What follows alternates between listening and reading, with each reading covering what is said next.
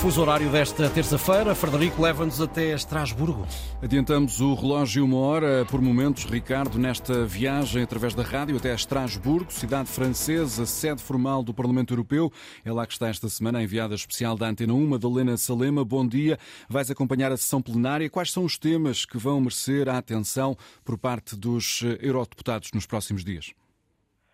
Uh, eu destacaria sobretudo hoje a presença no Parlamento Europeu, vai discursar o Primeiro-Ministro uh, da Arménia, uma visita que ocorre no rescaldo dos ataques, do ataque militar do Azerbaijão, que levou a um êxodo. Mais de 100 mil arménios abandonaram o enclave de Nagorno-Karabakh.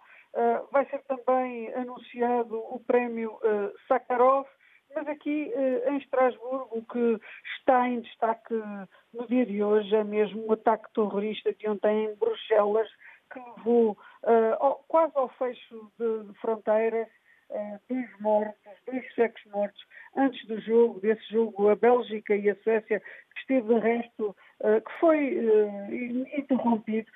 em última hora, sabe-se que foi neutralizado, próximo da sua casa, o autor deste atentado que uh, estava uh, em fuga. Por aqui também uh, está em destaque o Orçamento do Estado, não muito diferente, mas do que se passa aí, mas muito diferente em números. Está em cima da mesa um aumento dos salários dos funcionários públicos, mas aqui o salário médio é de aproximadamente 2.500 euros.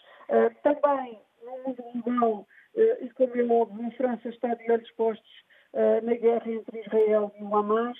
Uh, ninguém sabe como, isto, como, é que isto vai acabar.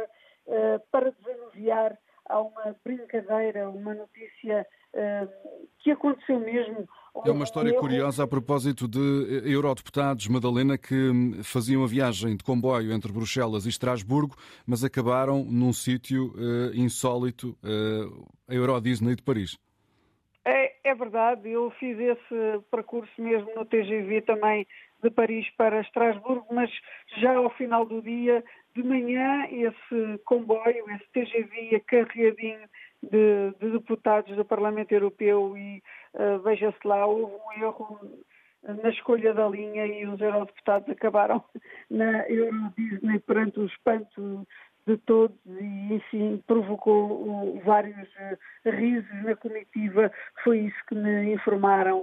Uh, quando eu estava mesmo a acabar de entrar no TGV, uh, foi engraçado, uma, história divertida.